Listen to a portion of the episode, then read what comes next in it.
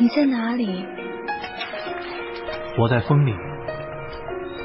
你在哪里？我在想你。我找到了风，为何却遇不见你？我找到了心，为何却失去了你？大家好，这里是每天一米阳光网络电台，FM 一三五一一五六，我是主播小豆花，每天给你说晚安。今天要和大家分享的是《相距十二年的爱情》第二期。情侣旅把我送到他们学校的门口，我的车停在那里。在路上，我们很少说话。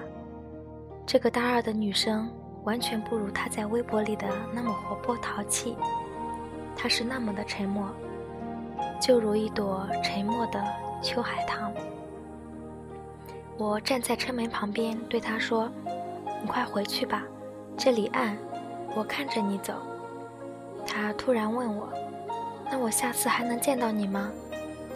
我点了点头，于是他就转身往回走。我就看着他慢慢的走远，期间他回头了两次，见到我还在看着他，就又继续走了。这一幕似乎永远地留在了他的心里。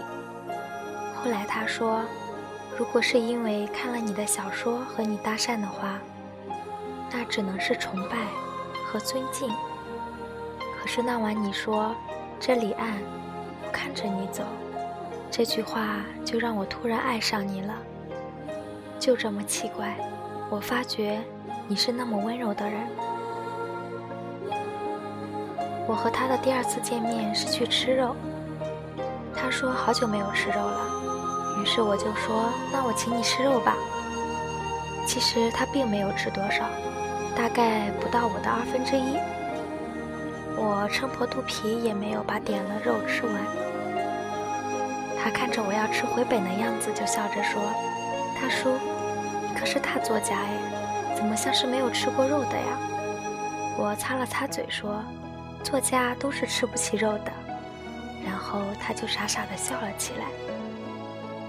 付钱时，他一反常态的要和我挨挨指，不管我怎么说，他都低着头，坚持要挨挨指，既不反对我，也不说什么，只是用沉默坚持着。他要挨挨指，这个小姑娘到底在想什么呢？最终。我还是和他挨挨指了。出来后，我开玩笑的和他说：“你还真以为我吃不起肉呢？”情侣侣低着头：“大叔，你别生气呢。”我摇摇头，他低声的说：“不是因为这个，而我不想让你觉得我和你在一起，就是为了花你的钱。”一刹那，我的脑海中。似乎有根弦断了，怎么连都连不上？是感动、诧异，还是无所适从？这个二十岁不到的女孩子太聪明了，也太可怜了。可是我之前那个轻浮的心思，却彻底的断了。这时我才知道，这个小我十岁的女孩和我平手相争。丝毫也没有弱势，自然他也没有开车让我送他回去，他去坐地铁了。在进地铁时，恢复了小女孩的脾性。他说：“大叔，你能不能看着我进去？这里黑。”我点了点头。在完全看不到他时，我的微博发来了他的信息：“有一个人看着走路。”好有安全感，就这么一句话，打破了一切美的表象。我该怎么办呢？陈缕缕已经拿出了真心，虽然只是第二次见面，可是他的确拿出了真心了。我该拿什么心去还他呢？虽然我是单身，可是。他只是一个大二的学生，比我小那么多。我若是带着这么小的一个女孩去见朋友、见父母，我该怎么说呢？这是我的女朋友吗？也许是我想多了吧。对，是我想多了。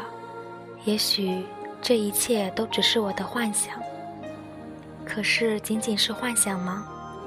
那天我和他看电影回来，已经九点了，城市的灯光辉煌。她穿着一条白色的裙子。此刻夜风乍起，有些冷了。陈缕缕把手抱在怀里，时不时地回过头来看我。我问她在看什么，她说：“你猜。”我看她鬼头鬼脑的样子，也猜不出什么来。就说我送你回去吧，今天别坐地铁了。他哭丧着脸摇摇头，说：“我要吃宵夜，你请我。”我说：“好，你要吃什么呢？”他很自然地拉起我的手，把我往一个巷子里拉去。这时，我第一次牵他的手，他的手很有肉感，小小的，一把还抓不住我。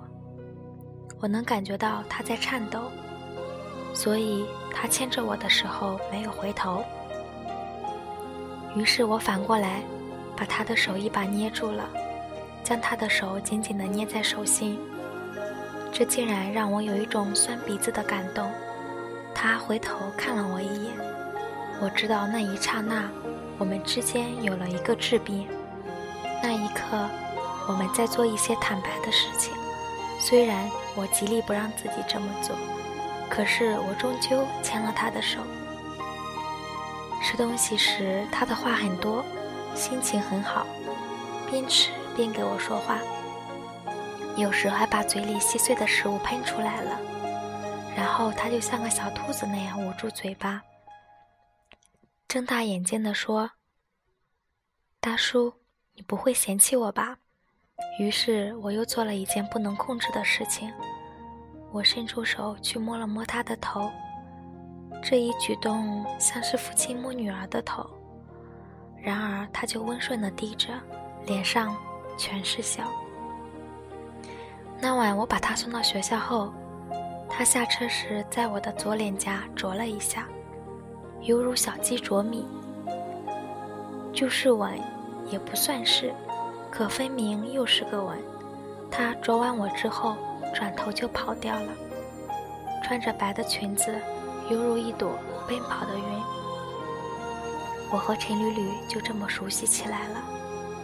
他像是粘稠的一场雨，让我哀愁；他像是一片明媚的阳光，让我开朗。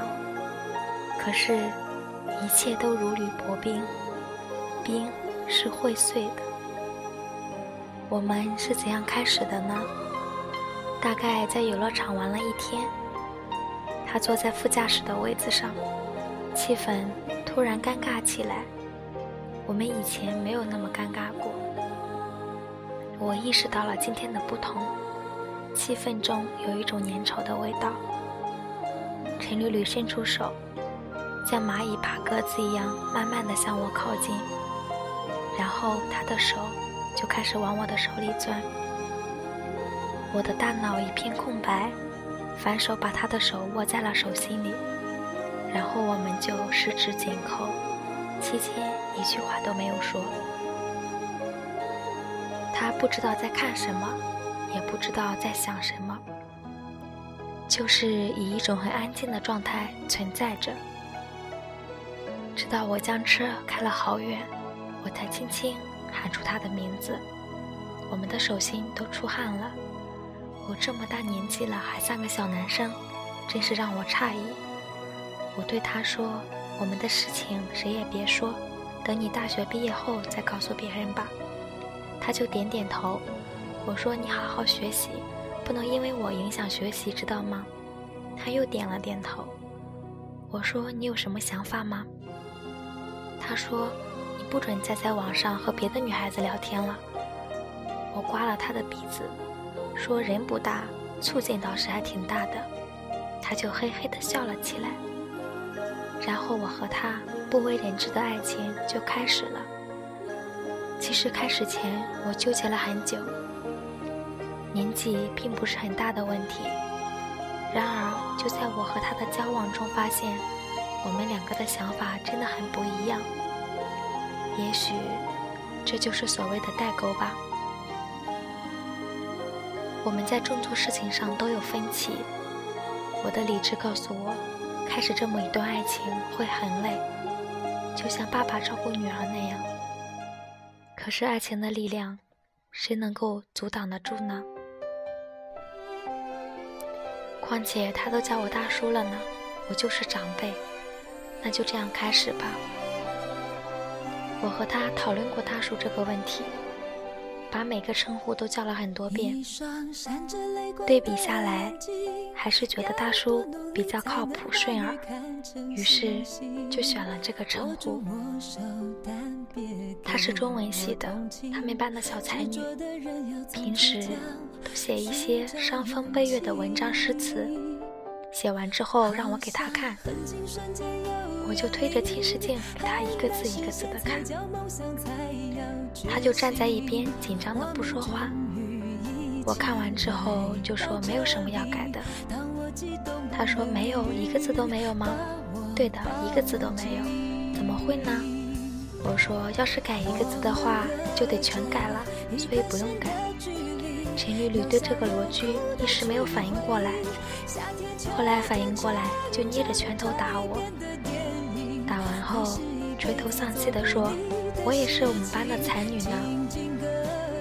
我把眼镜摘下来，笑眯眯地看着她。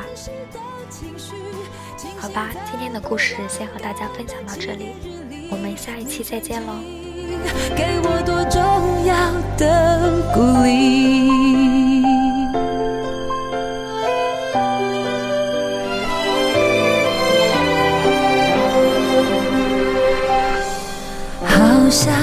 像。近瞬间要远离，很难实现才叫梦想，才要觉醒。我们终于一起来到这里，当我激动不能言语，把我抱紧。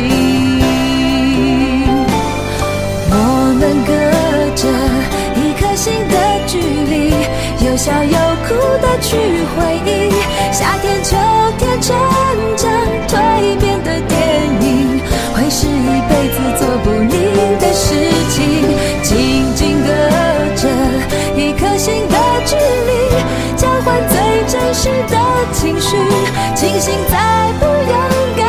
纪念日里，你曾经给我多重要的鼓励。我。想说没有你的生命，像没有歌词的旋律。就算可以很美很好听，也少了意义，少了确定。我们隔着一颗心的距离，有笑有哭的去回忆。夏天、秋天，成长